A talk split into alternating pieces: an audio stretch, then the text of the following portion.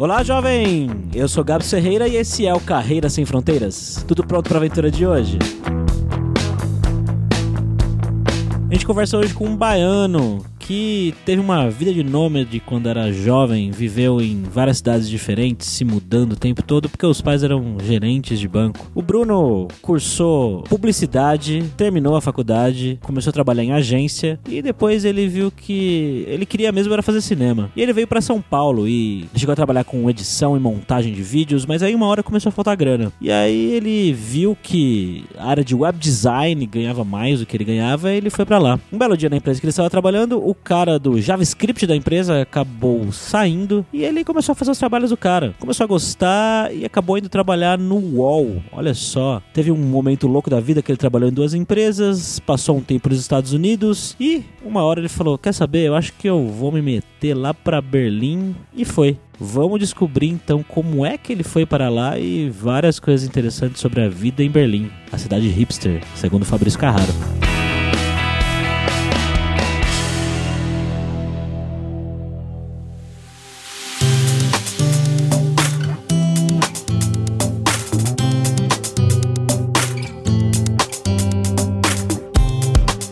Para essa conversa de hoje, estamos aí com o nosso grande amigo de sempre, o nosso viajante poliglota Fabrício Carraro. E aí, Fabrício, beleza, cara?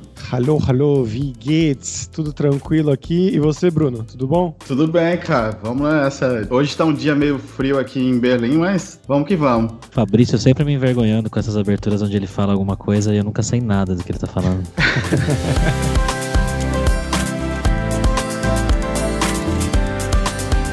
galera, como sempre, só rapidinho nosso jabazinho especial aqui, que o Carreira Sem Fronteiras é oferecido pela Lura Língua, cursos online de idiomas, com cursos de inglês e espanhol que eu, Fabrício Carraro, ajudei a desenvolver com os métodos que eu utilizei e utilizo para aprender idiomas como francês, alemão, russo, polonês, grego e assim por diante. Então vai lá em aluralingua.com.br e começa a estudar com a gente hoje mesmo.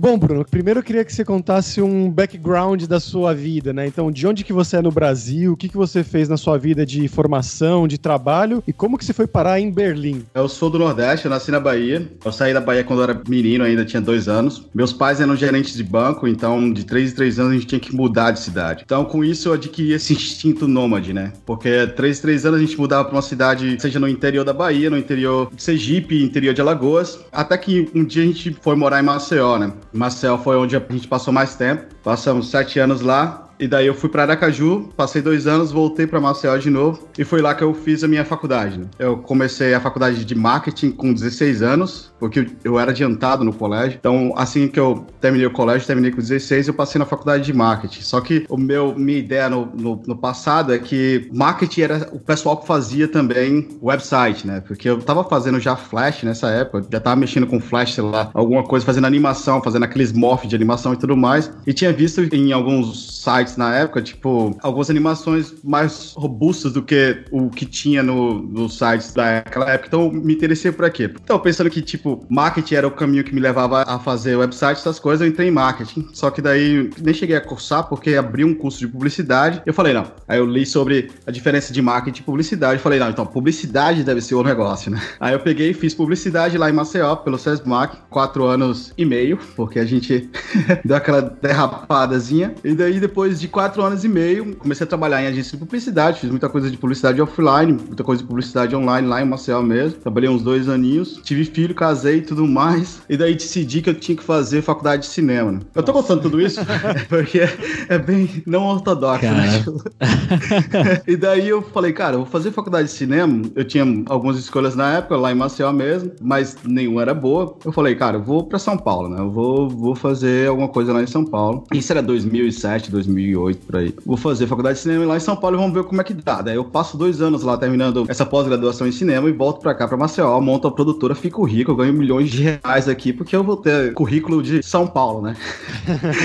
aí daí eu fui pra São Paulo, passei um ano e meio na faculdade de cinema, fiz alguns curtas, trabalhei mais na parte de edição de, de som edição de montagem mesmo, né? Edição de vídeo. E daí faltou grana pra pagar a faculdade e eu falei, ah, vou, vou começar a trabalhar aqui, né? Então, tipo, arrumei trabalho numa agência de publicidade lá, comecei a trabalhar muito fazendo coisas offline, book, livro, brochures, tudo, todas essas coisas, né? E daí acabei indo mais pra área de web design também. E daí tava me pagando muito pouco essa zorra. Por aí eu já tinha largado a faculdade de cinema, né? Aí eu fui procurar no, nos classificados, nem me lembro que zorra de site era que eu usava, mas eu acho que era um desses brasileiros. Mas aí eu vi que a vaga de web design era. Você ganhava muito mais do que a vaga de arte diretor júnior, que era o cargo mais relativo ao que eu fazia na área de publicidade. Então, migrei para essa área de web design para uma empresa chamada Nixus. Nixus era uma plataforma de lojas virtuais. Depois ela se tornou a própria loja integrada, que foi comprada por uma grande dessas holders aí de e-commerce solutions no Brasil. Mas eu trabalhei na Nixus lá por um ano e nesse meio tempo, o cara que fazia, porque eu fazia só design na época, então, o cara que fazia a parte de JavaScript, que realmente programava a parte da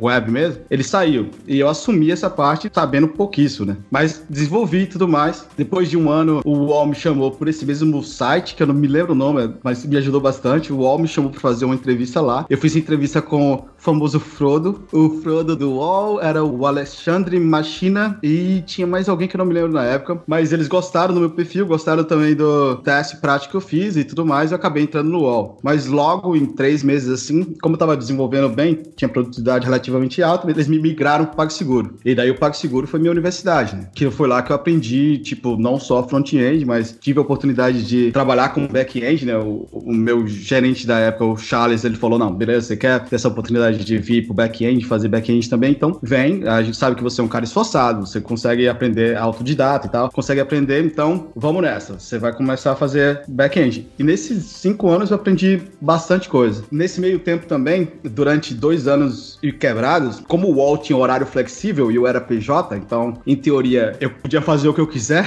eu comecei a trabalhar de manhã numa empresa chamada 3MW, que era de um brother meu que eu tinha conhecido na época de agência, e ele tinha montado essa empresa de marketing virtual. A empresa se situava ali na, no Ibirapuera, pelos arredores do Ibirapuera. Aí eu ia de 7 horas da manhã para lá, para 3MW, eu ficava trabalhando das 7 ao meio-dia, pegava a condução e ia pro UOL na Faria Lima e começava depois do almoço lá, uma hora e pouco, da 1 até as 9 da noite. Nossa, eu fiz isso por dois anos. Você é louco.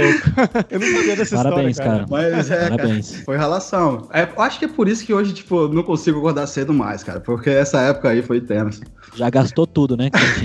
Gastei, cara. Eu não, tinha, não tenho mais gás. Mas na época eu pensei, sabe uma coisa? Eu sou novo ainda. Se eu tiver que dar gás, vai ter que ser agora, né? Então vamos nessa. E daí foi isso, cara. E daí eu, no UOL, eu, depois do PagSeguro, eu ainda cheguei a ficar um tempo num novo produto que esse sim é chamado Boa Compra, que era um- uma plataforma de compras online para jogos, para somente jogos, né? Tinha parcerias com a Riot e com outras empresas grandes do setor. Eu fiquei seis meses por lá, porque como a plataforma era mista, né? Tinha coisas em PHP, coisas em Node.js, coisas em Java, e eu tinha um traquejo nessas linguagens, então acho que foi o Frodo mesmo que falou, "Ô, você não tá afim de vir pra cá? E daí eu acabei indo pra lá também, passei seis meses, mas daí foi aquele momento que chegou que eu falei, ah, tô aqui há cinco anos e quebrado já na empresa, talvez seja a hora de eu botar o pé naquela grama do vizinho ali pra ver como é que tá, né? E foi aí que eu procurei mais emprego e eu achei emprego na Avenue Code, na, é, na primeira foi a Confianet, que era uma empresa de certificados em Ruby on Rails, daí eu migrei pra essa Confianet, mas passei pouco tempo porque a empresa meio que faliu, que era startup, mas eu ganhei alguma grana. Aí daí, depois disso, eu fui pra Avenue Code, que essa sim era uma empresa mais estabilizada. Ela era um outsource de desenvolvedores brasileiros para projetos americanos. Dentro da Avenue Code eu fiquei cerca de um ano. Nesse um ano eu passei três meses nos Estados Unidos. No final de 2015 eu passei três meses lá no sul da Califórnia, numa cidade chamada Redwood City, e trabalhando para uma empresa chamada E-Commerce eh, Solutions, fazendo a integração de um programa da American Express chamado OptBlue na época. E foi aí que eu parei para pensar, né, cara? Esse pessoal aqui não é tão bom quanto eu pensava, não. Talvez, se pá, o pessoal lá de, de São Paulo é muito melhor em termos de código, em termos de organização também, framework de trabalho e tudo mais. Então, talvez eu tenha alguma chance de morar fora do país, né? E foi nessa que quando eu voltei dessa experiência lá no- na Califórnia, eu peguei e falei, ah, cara, vou preparar aqui meu currículo, eu vou colocar em, algum, em alguns pontos de que eu acho legal colocar e vou no LinkedIn também dar uma caçada lá. Aí nisso apareceu uma oportunidade para fazer uma prova para Type alguma coisa, que era uma empresa que fazia módulos em PHP, em Barcelona. Vou fazer, né? Aí eles mandaram o teste lá, eu fiz o teste, tirei uma nota, porque eles tinham uma nota realmente, então tirei uma nota boa no teste. Só que daí a, a proposta de emprego fechou, eles não me deram muito mais feedback do que isso, só que a mulher que estava fazendo esse contato, ela falou, não, vou pegar o seu currículo e vou, vou encaminhar aqui para um outro pessoal. Aí eu falei, beleza. Pra mim até então ia ser Barcelona também, também, né? Só que daí eu recebi uma ligação do. Um e-mail, na verdade, eu recebi um e-mail do, do Food Panda, né? Que era uma empresa em Berlim, de delivery de comida, né? E daí eu fiz a entrevista, fiz todo o processo seletivo com eles e pouquíssimo tempo assim eles decidiram: ah, não, beleza, eh, tá aprovado, vamos nessa. Achei até muito fácil o processo, porque o processo para empresas em São Paulo é muito mais difícil, não só em termos de, de perguntas acadêmicas e é, de conhecimento, mas assim também como o teste prático, né? Nessa Food Panda não teve muita coisa. Não sei se é porque eu já tinha feito o teste para essa outra empresa e tinha, sei lá, comprovado de certa forma a experiência. Mas aí foi, foi muito rápido. Nessa época eu tava terminando de reformar meu apartamento. Eu falei, é, tenho duas semanas para reformar o apartamento, alugar ou, sei lá, vender ou fazer o que for. Foi justamente o que eu fiz, né? Terminou o negócio, eu já tava com as malas prontas, peguei, vim para cá pra, pra Berlim sem nunca ter vindo pra Europa, né? Foi minha primeira experiência na Europa foi chegando em, em Berlim. A morar de vez.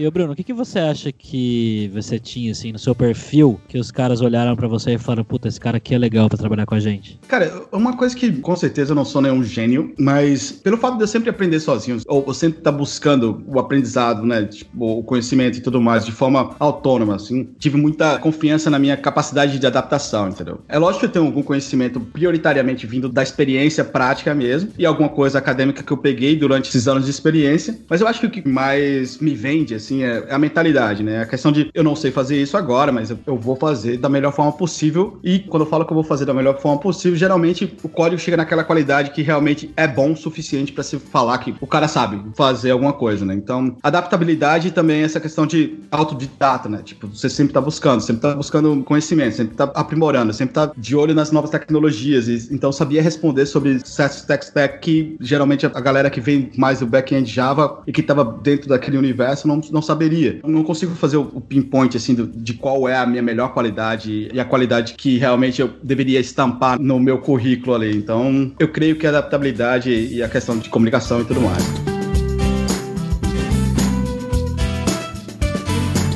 Você foi para aí Tipo, você falou que você foi direto já para esse trabalho. Como é que foi esse começo, né? Chegando aí com as suas malas sem nunca ter ido para Europa, já para trabalhar na, em Berlim, que é uma cidade grande também, né? Foi tenso, porque primeiro tem aquele erro de logística ali, né? Que você pensa, não, ah, vou ficar aqui nesse hostel aqui, que é relativamente perto, barato, então dá. Mas quando você chega, você vê que, tipo, puta, cara, é um puta rolê para poder chegar no, no, no, trabalho. Aí daí, quando eu cheguei lá no, nos primeiros dias, meu inglês eu usei durante três meses, mas não era um inglês afiado. E tinha gente com sotaques de todo tipo de canto dessa Europa e de fora da Europa, tudo que é canto, né? E foi muito difícil ali no começo eu entender tudo que eles falavam. A empresa, de certa forma, foi bem, bem legal, assim, na, na recepção, né? Tipo, eles deram suporte na questão de como você vai lá no, nos birôs para poder ter o Tax ID, como abrir a conta no, no banco, essas questões mais legislativas também, eles que lidavam, então não tive muito problema. O problema mais depois foi a questão questão de arrumar local para onde te dão uma Meldon para você poder ter o Tax ID, porque até então estava no hostel, então não, o hostel ele não dá uma Meldon, a Meldon é o papel que indica a sua entrada numa residência, né? Toda vez que você muda a residência aqui em Berlim, se você, acredito, não sei se para todo mundo que já tem, eu acho que para todo mundo mesmo, que quando você muda de endereço, você tem que ir no, no birô específico lá e retirar o Ameldon, mas o papel do Ameldon não são todas as propriedades que lhe dão direitos até a Ameldon, então você tem que achar um landlord que permita que você registre aquele endereço como sendo seu endereço de residência. E daí essa questão foi mais complicada, mas em termos de trabalho, assim, eu acho que o que pegou mais foi justamente a comunicação com o inglês, né? Eu tive sorte que eu entrei num, eu cheguei num, num time que tinha três brasileiros na época eles deram esse toque de, de brasileirada na minha chegada, então não foi tão complicado assim como eu pensei que ia ser. A cidade eu fiquei deslumbrado no começo, né? Porra, que cidade legal da porra. Cheguei no verão, tava solzão. Eu não esperava isso de Berlim, né, cara?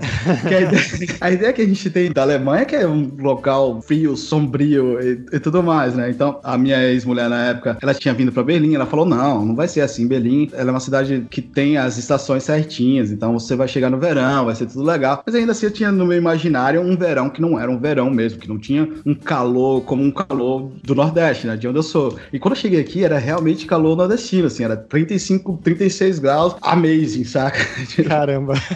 O cara pegou o avião errado, foi pro Aracaju, em vez de pra Berlim. Bem isso, cara. Acho que o meu primeiro mês foi esse mês de. Eu me lembro que era corrida pra poder ter o Tax ID e abrir conta no banco, pra poder receber, né? Porque eu tinha vindo com alguma grana do Brasil, mas eu precisava receber aqui em euro, adaptar com o time, entender o projeto e se acostumar com o inglês, né? Se acostumar a falar inglês toda hora. Que isso foi, apesar da, da experiência que a gente já tinha com o inglês, ainda assim, tipo, era non-stop, né? Quando eu fui para os Estados Unidos lá, eu fui com cinco outros brasileiros. Então a gente foi em equipe. E quando chegava em casa, a gente tava falando em português. Eu chegava no hostel, era todo mundo falando inglês do mesmo jeito. Então, se eu praticasse alguma coisa, era só se eu falasse sozinho. E eu falei várias vezes sozinho, ficando louco do mesmo jeito.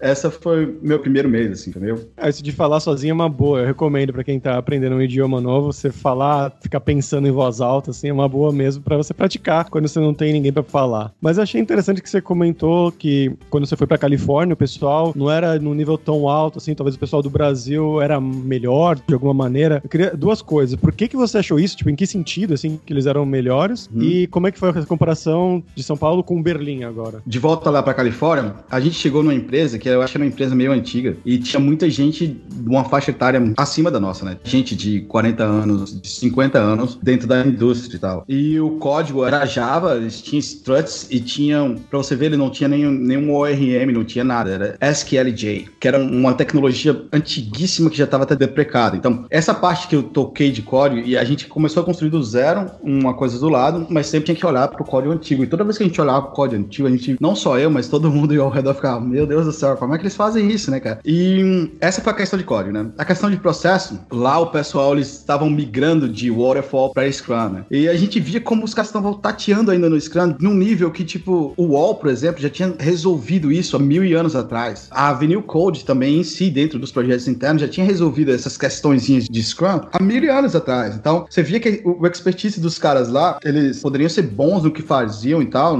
até que ponto eles eram bons, então a empresa estava funcionando. Mas em termos de processo, eles era arcaico o processo, em termos de código também código era arcaico. E engraçado que, no geral, né, a gente quando olha para mercados, principalmente Estados Unidos, em relação ao desenvolvimento de software, a gente tem a ideia, assim, que eles são mais avançados, né, e tal. Claro que isso é relativo, né? Tem uhum. lugares que realmente são, mas, mas nem tudo, né? É, era isso que eu ia ressaltar, né? Tipo, essa empresa, eu acho que era uma empresa antiga do setor, que ela tava no Vale do Silício ali pela questão da hype, né, saca? Eu vou estar aqui, porque aqui acontece muita coisa, então a gente vai ter a sede aqui. Mas em termos de código, em termos de pessoal, ali você via que o pessoal era mais antigo, sei lá, eles não estavam preocupados com novas tecnologias, não estavam preocupados em fazer coisas de ponta ou coisa do tipo, estavam preocupados em fazer o sistema de pagamento funcionar. E quando chega aqui em Berlim, a gente vê uma, uma outra coisa, né? Pelo menos o escritório lá do Food Panda era todo mundo mais novo do que eu, acho. Eu tinha na época 33 anos, então todo mundo mais novo do que eu. A empresa era setorizada em vários times, várias verticais, na verdade, que essas verticais, o conceito da vertical é que você tinha uma pessoa de cada uma das áreas, tinha um designer, tinha um DevOps, tinha um cara de Data Science, tinha um cara de liderança, todo mundo estava ali naquela vertical. E a vertical tinha meio que autonomia para desenvolver o projeto. Quando se trata de, de framework ali, de, de Scrum, de Kanban, dessa questão de Agile no mundo de TI, tipo, tava ainda se desenvolvendo, tava ainda começando esse processo dentro da, do Food Panda. O pessoal não tinha muita experiência, então tava tateando também e a gente contribuiu também vindo com a experiência do, do Avenue Code e do, do Mas em termos de código, assim, os caras já tinham essa preocupação em, em fazer um código com tecnologias que são novas, robustas suficientes ou, ou, production ready e que fosse um código bom, né? Tinha os princípios de solid que a gente tinha que enforçar sempre e tinha várias outras questões de code style, de guidelines e toda uma documentação específica para que a gente continuasse fazendo código de forma boa. Eu tive sorte de que quando eu cheguei para trabalhar nessa vertical, o tech leader e eu depois se tornou o manager da gente, era um cara chamado Wojciech Vondra. Esse cara é fenomenal, ele é um cara muito novo, mas ele é brilhante, ele é um cara tcheco. O único problema dele é o sotaque dele, porque você não consegue entender nada do que ele fala, que ele fala muito rápido e monotono, saca? Foi terrível as primeiras semanas, mas depois de um tempo eu consegui pincelar algumas coisas que ele falava. Mas o cara era muito bom técnico, então, pelo menos a minha experiência lá nos Estados Unidos e a experiência em Berlim, em termos de código, Berlim era muito melhor, assim. A capacidade técnica do pessoal daqui e tudo mais era, era fenomenal, assim. E também a visão de código para o futuro, de, de tudo mais. Mas também foi essa experiência, porque essa empresa lá nos Estados Unidos era muito muito velha. E só uma coisa, você falou de inglês, o alemão não faz falta aí pra você então? Você consegue se virar mesmo só com inglês? Até então, sim, né? E eu tô falando isso porque eu tô há três anos aqui já e eu tenho até uma vergonha absurda, principalmente falando aqui com o Fabrício, que o Fabrício é mestre em trocentas É. línguas.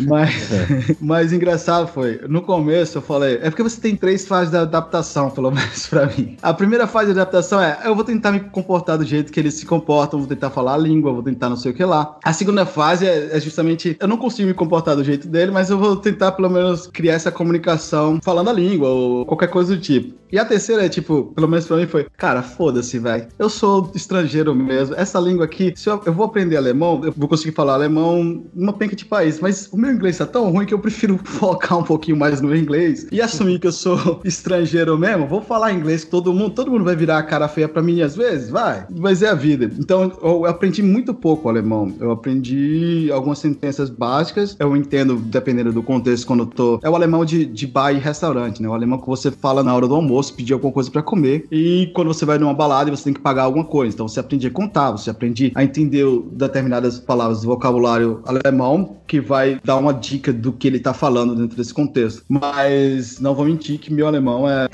A1. Não me esforcei o suficiente pra realmente progredir no alemão. Eu tenho amigos meus que realmente chegaram a seis meses aqui e eles já estão no B1. Mas é porque foi uma decisão consciente minha de não aprender alemão, ou pelo menos não tão consciente, mas uma preguiça mesmo de ir pro alemão, porque eu não tinha certeza até então quanto tempo eu ia ficar na Alemanha também. Você falou que o pessoal ah, vai virar a cara mesmo. Já aconteceu isso de acharem ruim que você não falava alemão? Algumas vezes, cara. Por exemplo, teve uma situação em um bar mesmo que a gente. Eu fui pedir água da torneira, coisa do tipo, pra uma amiga minha que, que tinha. Porque ela era americana e tem essa coisa de tap water, né? Ela, ela chega no bar ela quer pegar um tap water. E, e daí, tipo, alguém negou pra ela esse tap water por algum motivo. E daí eu fui pedir pro cara justamente isso: ó, tem como me dar um, um tap water? Só que eu falei em inglês e o cara falou em alemão. Aqui é Alemanha e você tem que falar alemão, sacou?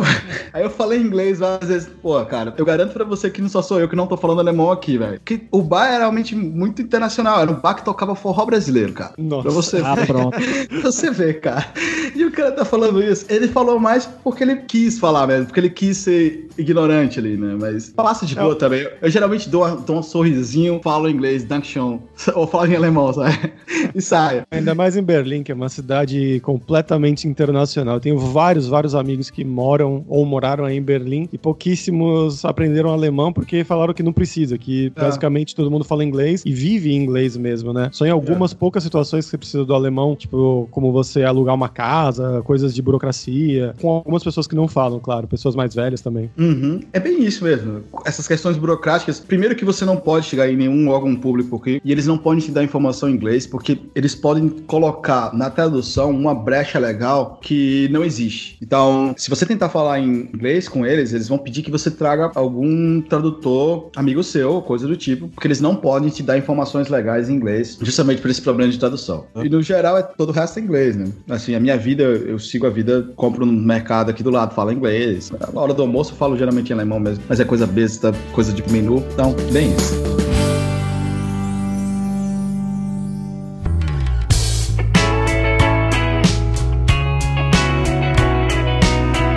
Você falou de balada aí, você tá solteiro agora? Ah, tô solteiro tem um ano e pouco. E como é que é a pegação, como é que é a vida amorosa na Alemanha, em Berlim?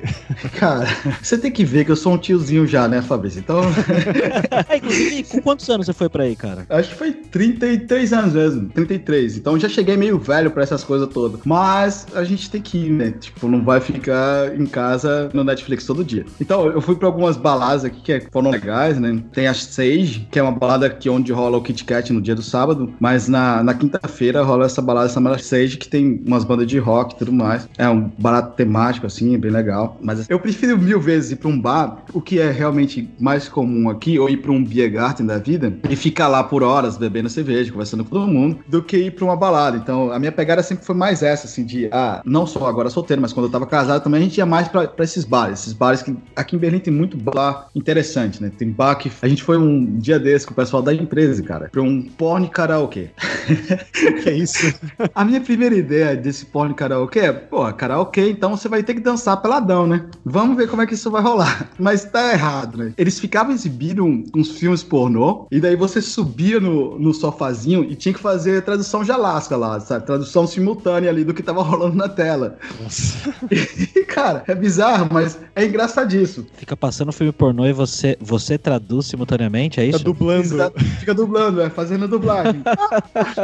É fenomenal. Tem outros bares ali na mesma região que são bares que têm apresentações bulescas. Tem vários bares interessantes aqui em Belém, então eu geralmente ocupo meu tempo nesses bares com com o pessoal que eu já conheço mesmo, com gente que chega aqui e ah, eu quero mostrar alguma coisa e tal. Американская фирма Transceptor Technology приступила к производству компьютеров «Персональный спутник». E vamos agora pro nosso momento viajante poliglota com o Fabrício Carraro. E aí, Fabrício, o que, que você tem aí pra trazer de legal pra gente de Berlim que você conhece? Cara, depois desse karaokê pornô, eu tô até envergonhado, mas... Porra. Não, mas Berlim é uma cidade, pra quem não conhece, né, é uma cidade bem grande até, e é um hub tecnológico, então tem muito, muito, muito emprego nessa área de computação, de TI. É um dos maiores focos, né, pra quem quer vir pra Europa, junto com Londres, com Dublin, agora Barcelona também tá tentando chegar lá. E é uma cidade, o espírito da cidade, na minha impressão das vezes que eu fui pra lá, é uma cidade que quer ser hipster, onde as pessoas, entre aspas, cool da Alemanha vão morar. Então, acabei a universidade, quero trabalhar num lugar muito aberto, várias startups, é Berlim. Mesmo os bares, os restaurantes,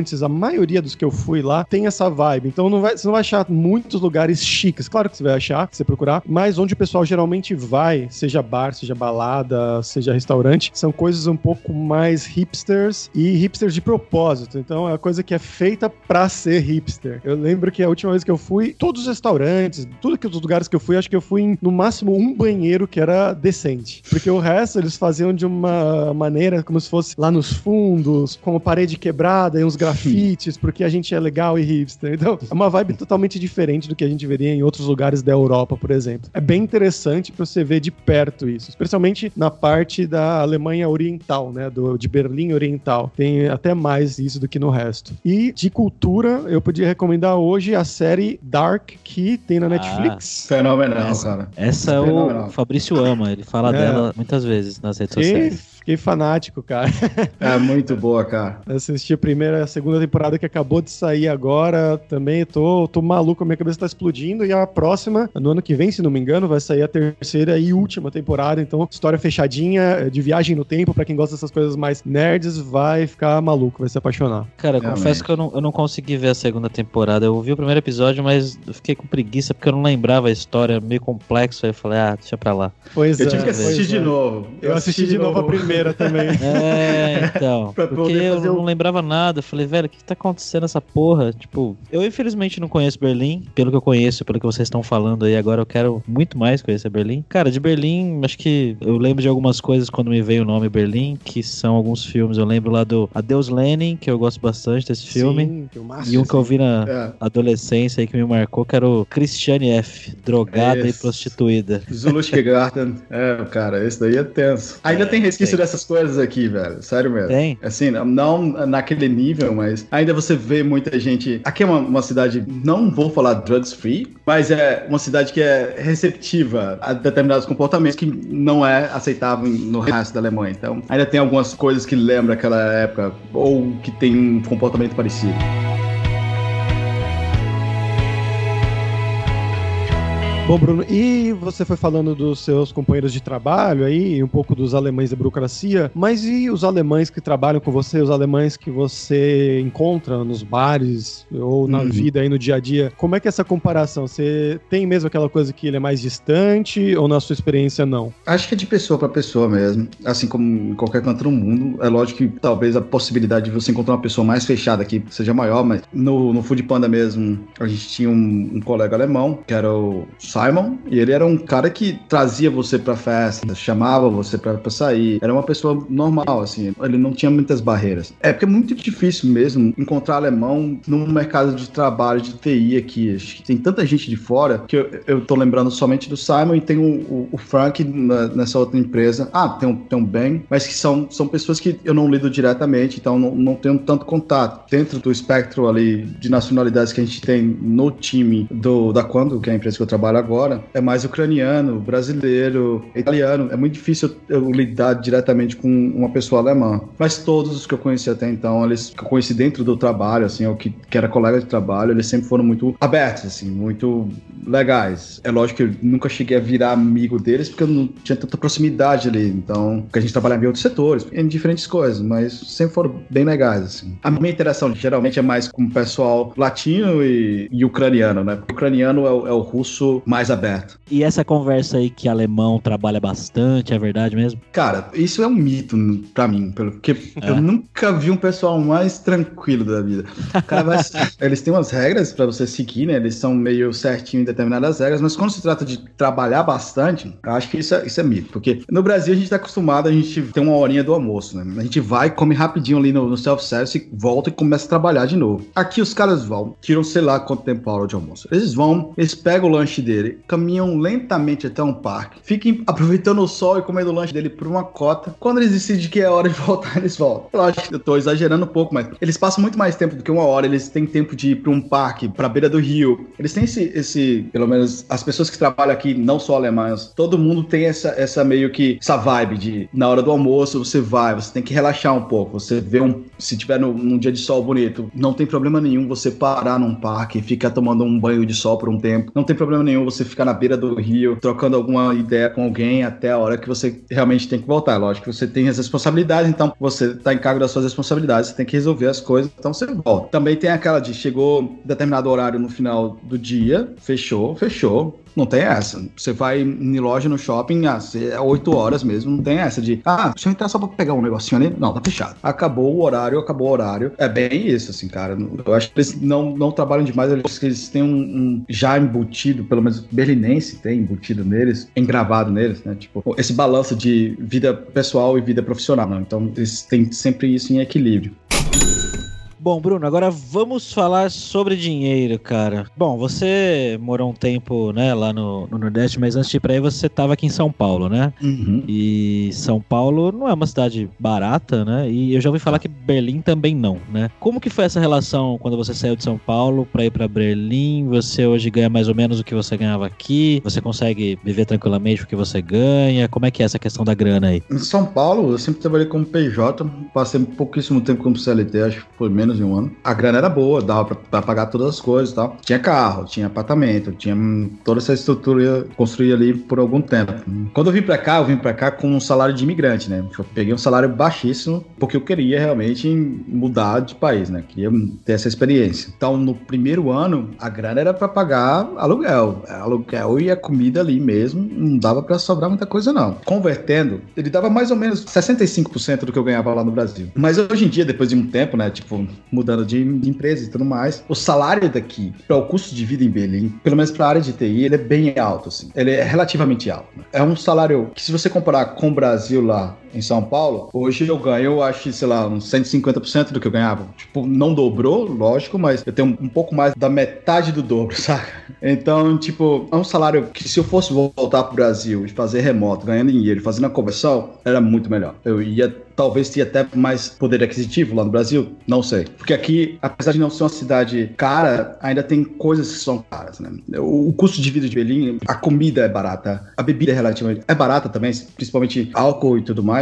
Mas quando chega naquelas questões de moradia e alguns serviços, eu acho que não é tão barato, né? Moradia principalmente. Moradia tá tendo essa bolha imobiliária aqui em Berlim, porque todo mundo tá querendo vir para cá. E tem essa questão do Vale do Silício europeu, né? Berlim é uma dessas cidades que, nesse, que é polo de TI e as empresas de TI estão invadindo aqui. E tem esse aumento do metro quadrado. É muito difícil você arrumar um apartamento aqui em Berlim, por exemplo, que seja relativamente num bairro bom ou perto do seu trabalho que seja menos de mil pau, mil euros mês. Impossível. E às vezes nem nenhum apartamento tão grande. É o, é o que mesmo acontece lá em São Paulo ali, se você quiser morar, sei lá, Secra César, na, nos jardins, alguma coisa. Você vai arrumar um apartamento pequeno, mas que é um preço exorbitante. E isso acontece aqui em Berlim também. Mas, no geral, o resto compensa, né? Porque você tem capacidade de, no dia a dia ali, tá fazendo uma poupança, né? Você não gasta tudo. Você gasta uma boa parcela com a moradia, mas o resto é muito barato. Bruno, com o que, que você trabalha aí hoje, né, cara? O que, que você tá fazendo hoje? Que tipo de projeto você está desenvolvendo e tecnologia você tá usando? Então, agora eu tô num, num, time que é um time de pesquisa e desenvolvimento. E nesse time a gente está migrando toda a plataforma que a gente tinha na Quandu, porque a Quandu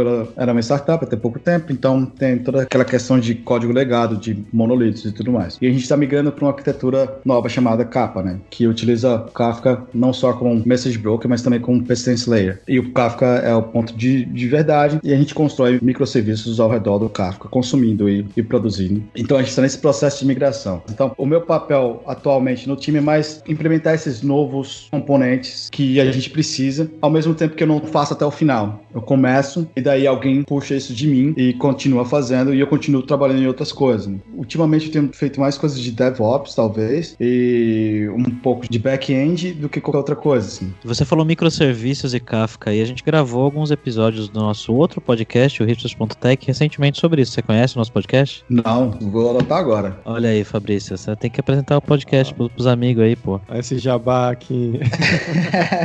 Hipsters.tech, cara. Hipsters.tech. A gente faz um podcast semanal aí sobre tecnologia e tem um, um, episódio quinzenal que a gente pega sobre cases. A gente conversou com um cara, inclusive, que, se eu não me engano, eu não lembro se ele tá em Berlim. Não, acho que não era Berlim. Eu, eu, eu esqueci agora onde ele tá, mas ele trabalha com Kafka por aí na Europa. Okay,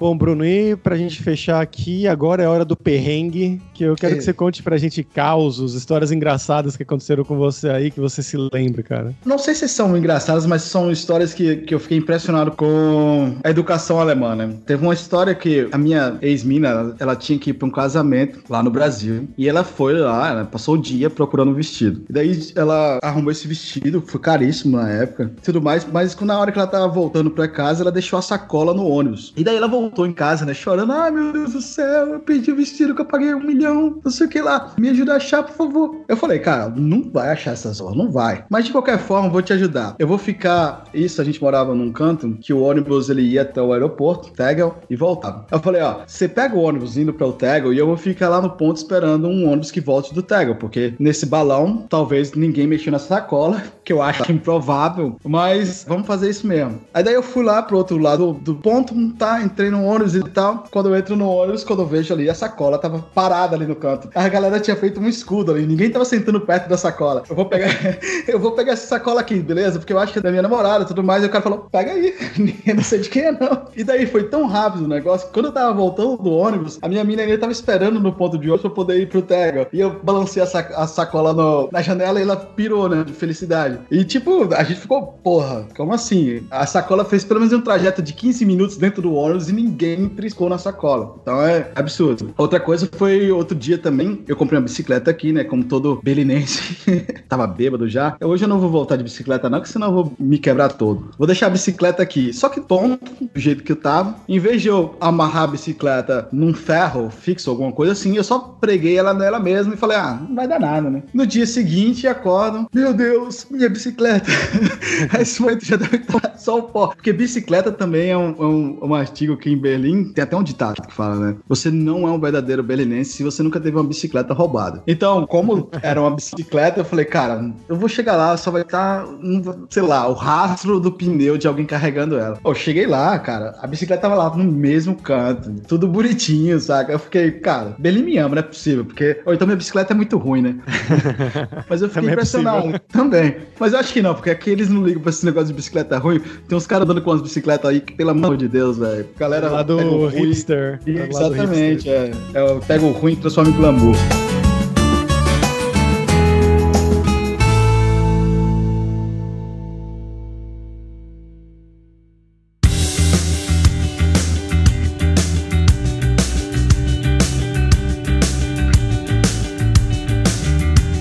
Pessoal, Dankeschön. E por hoje é isso. Muito obrigado pela sua audiência. E entra lá no nosso grupo do Facebook, o Carreira Sem Fronteiras, para você ter mais dicas sobre empregos, mercado de trabalho no exterior, tecnologia e também sobre a língua inglesa, quem sabe o alemão, línguas importantes do mercado fora do país. E não deixe de conhecer a Alura Língua para você reforçar o seu inglês e o seu espanhol e dar aquela força, tanto no seu currículo quanto na sua vida profissional. Bem como o Bruno falou no episódio de hoje da importância do inglês para você trabalhar em Berlim, que ele tá três anos lá e nem precisou ainda aprender o alemão porque ele consegue resolver praticamente tudo somente em inglês, além do trabalho, é claro, que ele faz em inglês. Então vai lá em aluralingua.com.br e comece a estudar com a gente hoje mesmo. Além também, é claro, da alura.com.br que tem mais de 850 cursos de tecnologia nas áreas de programação, a área aqui do Bruno, né, tanto front-end quanto back-end, também marketing que ele fez lá atrás, além de design, business, soft skills, curso inclusive de como você criar o seu currículo para mandar para o exterior. Então, com certeza vai ter o curso para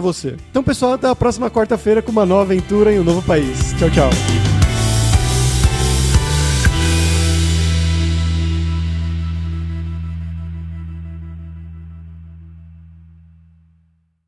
Este podcast foi editado por Radiofobia, podcast e multimídia.